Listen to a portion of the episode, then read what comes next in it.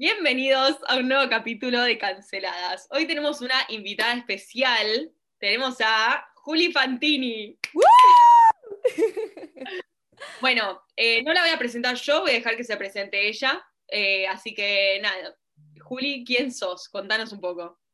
Hola chicas, bueno, gracias por invitarme principalmente a grabar este podcast con ustedes. Eh, bueno, soy Juli Fantini, ya lo dijiste, soy licenciada en psicología. Actualmente trabajo en consultorio, tanto online como presencial, en Mar de Plata, yo soy de acá. Y además, eh, mi principal trabajo, podríamos decir, ad honorem, está en mi página de Instagram, que es arroba cuestionartearg, eh, para quienes no me conocen nada, la idea de la página surgió eh, para básicamente invitar a las personas a repensar distintas cuestiones de, lo social, cualquiera sean las temáticas. O sea, de hecho, en la descripción de mi perfil te pongo cuestionando todo, eh, siempre con perspectiva de género, desde el feminismo, desde el psicoanálisis, que está mi formación teórica desde ahí, y diversidad corporal. Esas son como las grandes temáticas por las cuales se aborda todo la conocimos a Juli, bueno, a través de Instagram. Julieta, en realidad, o sea, mi Julieta, mi compañera de Julieta Podcast, se encargó de, de como encontrarla, por así decirlo. Y nos copó la idea porque la verdad que tiene una página muy dinámica y muy copada para todas las personas que se quieren como empezar a cuestionar un montón de temas y está muy buena, la verdad. Ella tiene como un segmento que hace como son como señales de tipo de advertencia o así, donde, donde tirás como pequeños datos o frases y está muy bueno y es muy copado, así que nada. Así viendo temas y temas, se nos ocurrió eh, hablar de un tema que va a introducir Julieta, porque no le introdujo. Ah, eso, no dijimos el tema de principio. Claro. Bueno, capítulo es distinto, vamos a cambiar la dinámica, vamos a estar hablando de gaslighting. O sea, yo no sé muy bien qué es gaslighting, así que vamos a dejar que la psicóloga nos explique bueno, eh, les cuento un poquito, ¿no? Esto de gaslighting o luz de gas, eh, traduciéndolo al castellano, ¿sí? Significa básicamente en manipular a otra persona hasta el punto de hacerla perder confianza en sí misma, tipo de violencia psicológica. Eh, también lo van a encontrar si ustedes buscan, digamos, en distintos lugares, ¿no? ¿De qué se trata del gaslighting? Bueno, se trata de un abuso emocional. Es tremendo porque realmente, digamos, esto, yo lo resalté, yo hice un posteo sobre esto en la página, ¿no? Y lo que resaltaba es que realmente se hace, se hace perder la realidad y se piensa que se está viviendo en otra. Es hasta a, este, a ese punto. Es la manipulación, es muy sutil, como un trabajo de, hormigas, lo que va ocurriendo, y va sucediendo de a poquito. Y podríamos decir que se dio a conocer bien con esta película que esta película del hombre que le hace creer a la mujer que está loca y se va y le va robando cosas o no. Como que de, creo que se llama The Gaslighting Effect, si no me equivoco. La verdad que siento que esto es algo que, bueno, como vos dijiste, no se habla porque siempre hablamos de violencia física o de violencia, sí, por texto, por las redes, y nunca se habla de la violencia psicológica. Entonces esto es como súper importante y está bueno, bueno hablar sobre eso. Así que Total, también ponerle un nombre, ¿no? O sea, ponerle gaslighting a algo que a, esta situación, a este tipo de manipulación, también como que te hace verlo, porque si no sentís que posta estás loca y bueno, nada. Bueno, pregunta. Em, ¿En qué tipo de vínculo se, se, suele ver el gaslighting? Bueno, ¿en qué tipo de vínculo se da, no? Este tipo de, violencia y para mí principalmente tiene la base en la violencia de género, la cual es estructural en la, sociedad, digamos, patriarcal en la cual vivimos, se encarna mucho en lo que vendría a ser la violencia en la pareja. Igualmente, cuando yo hice las encuestas en, en el Instagram, salían muchos en la familia, eh, también en las amistades, lamentablemente ocurre y también es muy tabú hablar de lo que pasa en las amistades, pero bueno, la realidad, la realidad, realidad es que la mayoría de las respuestas eran en relación a la pareja. Claro, claro. En la familia es como decir, no, bueno, pero es mi familia. Nosotros hablamos mucho, va, Julia habla mucho de esto de los lazos de sangre y con las amistades más o menos lo mismo. Es como, como tabú hablar de eso y, bueno, está bueno darnos cuenta que a veces podemos estar siendo manipulados o manipuladas en, distintos tipos de vínculos, no solo en, relaciones afectivas. Totalmente, totalmente de acuerdo. Y esto, y seguir enfocando, ¿no? Creo que lo vamos a nombrar bastante veces, es sutil, ¿no? Nos damos cuenta, ¿no? Es esto, va de a poquito. Y sí, en la familia y las amistades claramente no se cuestiona porque es incondicional la familia y las amistades vos alguna vez trataste con algún tipo de paciente, sin revelar ningún secreto profesional, pero trataste con algún paciente que, te hayas dado cuenta con esto tan sutil que era gaslighting? Sí, sí, sí. De hecho, yo creo que eh, me atrevería a decir que muchas de mis pacientes han padecido gaslighting y que no lo registran. Que como dije hace un rato, es una violencia psicológica es la base, digamos, eh, o el cultivo, ¿no? Para que se den el resto de violencias. Entonces empieza con algo así, que podríamos decir que es la base, y yo diría que es hasta estructural, porque está muy al principio y da lugar a que aparezca todo el resto, ¿no? Por eso creo que la importancia de, eh, digamos, destacar y darle la importancia que se le debe dar a este tipo de violencias, ¿por qué? Porque si justamente aparece violencia psicológica, lamentablemente es muy probable que luego se den el resto de los tipos de violencia si no lo agarramos a tiempo.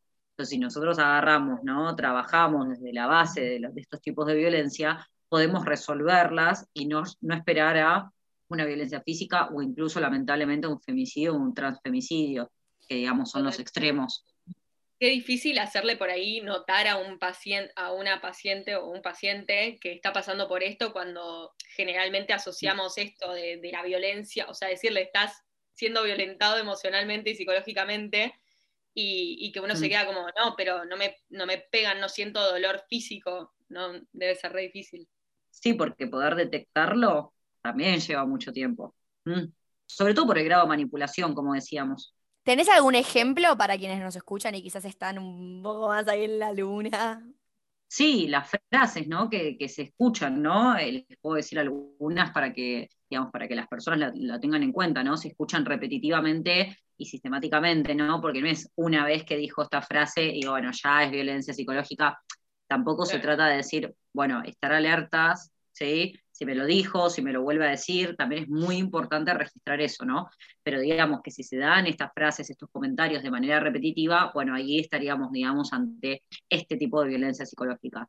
Eh, las frases, por ejemplo, son, no, no pasó así, sos muy sensible, esta es la típica, sos muy sensible, ¿no? Como, o che, estás re loca o re loco, eh, te enojas por todo, te estaba jodiendo, es tu culpa, yo no hice nada, o sos muy dramático, dramática.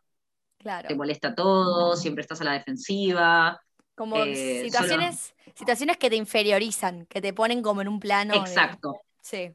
Te ponen en un lugar totalmente inferior. Por eso justamente una, una pierde totalmente la, la razón y decís, pero esto lo estoy viviendo de verdad, como entonces la que está mal soy yo, ¿no? Como que esa es la respuesta que, que, una se da, como que se va perdiendo la realidad, porque si todo el tiempo sistemáticamente te repiten este tipo de frases, empezás a dudar de vos misma. Claro.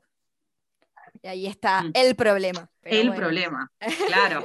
no. Entonces, qué importante también cómo darnos cuenta. Pensás que está siempre está mal lo que decís, eh, estás siempre pidiendo perdón. Esas chicas, no, no, no saben la cantidad de respuestas que me decían en relación a esto. Me decían, sí, me doy cuenta que todo el tiempo le pido perdón a mi pareja.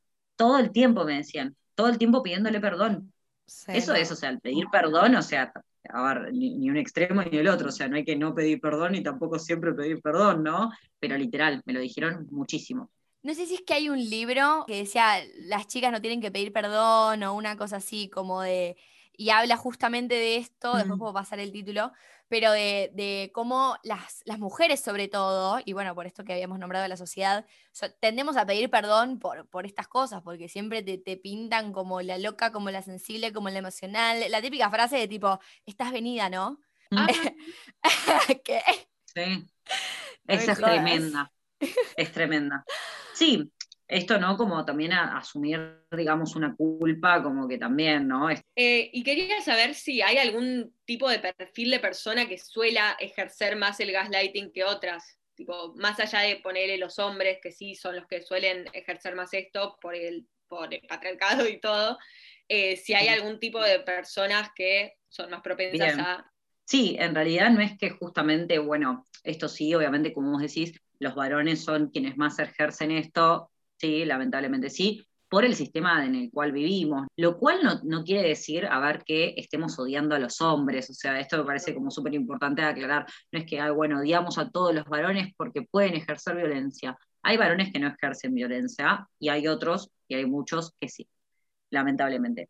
Pero sí, en cuanto al perfil, bueno, como que me siento un poco como, bueno, a ver qué perfil le pongo. No, pero digamos, desde, también primero es una construcción social, no son personas enfermas, esto me parece que es bastante importante entenderlo, ¿no? Por eso es tan importante también de construir, eh, eh, repreguntarnos, cuestionarnos. Entonces, si nosotros tenemos las herramientas para poder afrontar este tipo de violencia, mucho mejor va a ser. Pero bueno, después hay una categoría, digamos, pero como que no quiero englobar ahí a, a todos los varones, digamos, que es una categoría que se llama de perversión, ¿no? O sea, no son personas enfermas justamente quienes ejercen este tipo de violencia, sino que se las puede caracterizar como perversos. Como decirlo muy brevemente, una persona perversa es aquella que ejerce, digamos, goza, digamos, tiene placer de ejercerle dolor a otra persona.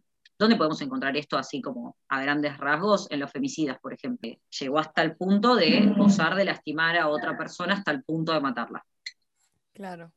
Y, qué grave, porque es el extremo, pero obviamente hay, como pasos anteriores. No sé, mm. el que no, sí, el que no te pide perdón a la primera o le gusta ver que te pusiste medio loquita por, por un comentario que te y empezás a pedirle perdón y goza de eso, es como, ok, bien, perfecto. Mm, totalmente, sí, totalmente. O sea, no es que el femicidio ocurre de un día para el otro justamente ir viendo todos los estratos de violencia que existen y bueno, el gaslighting está ahí en, el comienzo, podríamos decir. Obviamente que después, chicas, se mezclan todos los tipos de violencia, está todo ahí junto, pero bueno. Sí, que es muy difícil también salir de una situación de violencia cuando no crees que estás en una situación de violencia, o sea, es justamente por ahí lo que, la capa de invisibilidad que, que necesita esta persona para seguir violentando. Es terrible.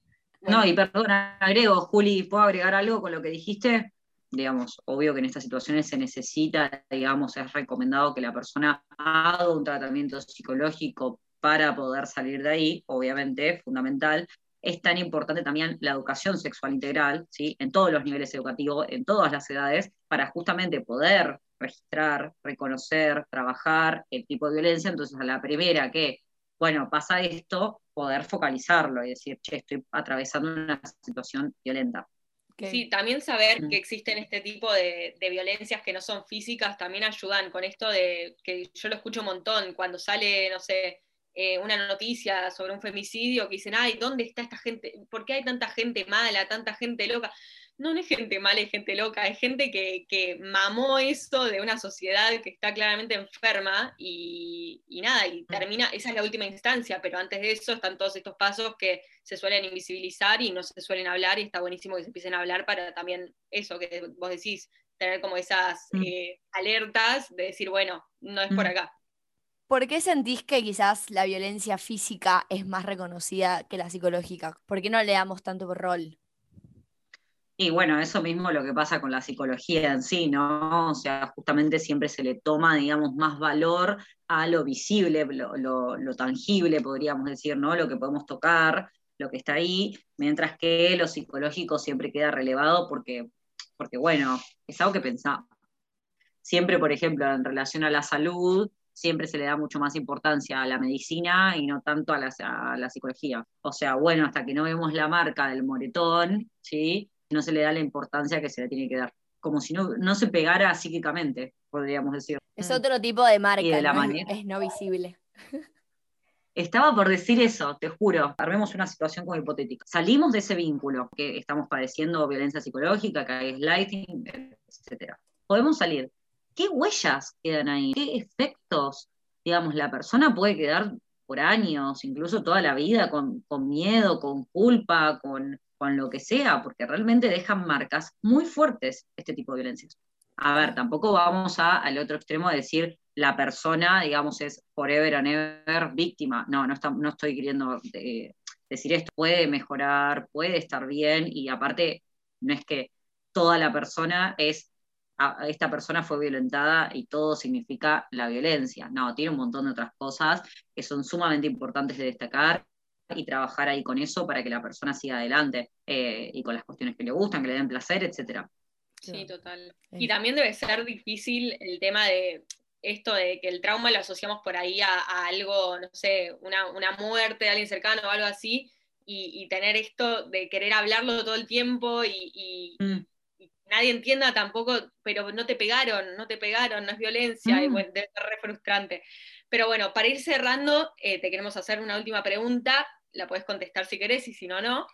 Si alguna vez padeciste, o sí, si alguna vez padeciste eh, gaslighting. Sí, chicas, lamentablemente sí. Sí, sí, sí.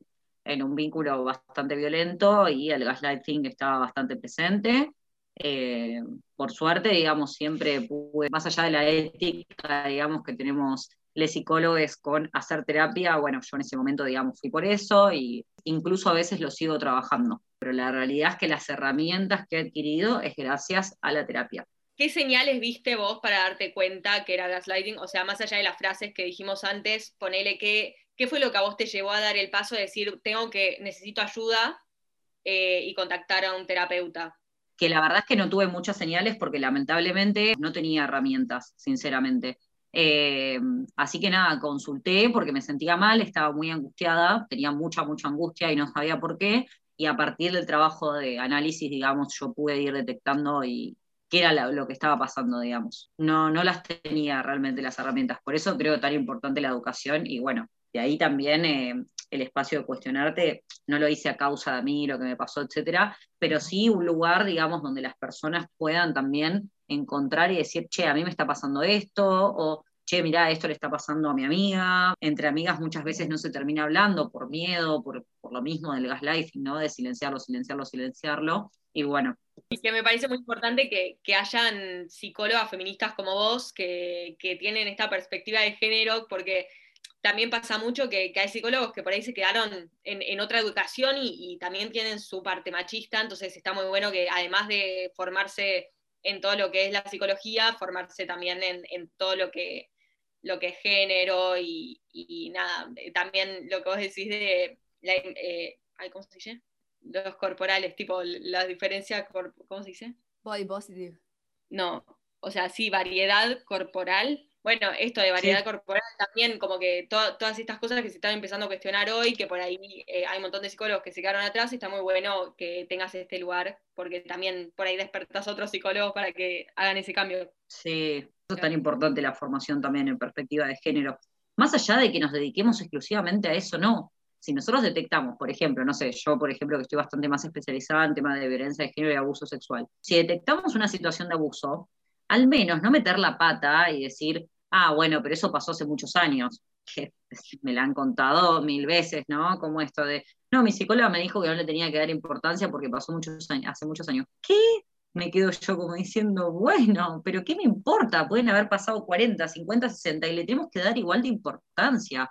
Pero bueno, esto, aunque sea tener mínimas herramientas como profesionales de la salud, porque somos profesionales de la salud, para decir, bueno, yo con este tema la verdad es que no puedo, digamos, eh, no tengo las herramientas para, para afrontarlo, pero te derivo a Qué importante también poder, digamos, armarse una red y decir, bueno, yo con este tema trabajo, con este no. Yo lo que quería decir, y ya como último, sería, o sea, para las personas quizás que estén escuchando este capítulo y con las frases que dijimos y todo lo que fuimos diciendo, no es que ahora tienen que ir y cortar todos estos vínculos, sino que quizás está bueno empezar a reconocer ciertas cosas, empezar a preguntándonos, y quizás si te sentís en una situación de incomodidad o que no estás muy segura, o que como, bueno, Juli, estás pasando mucha angustia, empezar a decir, bueno, bro, voy a terapia, tipo, no, hay que sacarle ese miedo también, y nosotros si lo decimos siempre, es tipo vayan a terapia, vayan a terapia, vayan a terapia, porque, bueno, las dos igual tuvimos nuestras experiencias, o sea, mm, mm, mm, pero, pero al fin y al cabo es como que está buenísimo y te hace crecer un montón. Y bueno, nada, esta charla también, así que... Muchas gracias por venir, Juli, muchas gracias por ayudarnos con este capítulo. Eh, vayan a seguirla, arroba, es arroba cuestiona, cuestionarte, ¿no? Arroba Síganla en cuestionarte arg. Síganla en Instagram, sube cosas muy copadas. Eh, si nos escuchan a nosotras, ella es un mil, así que nada, bueno. Muchas gracias por escucharnos. Bueno. Bye bye.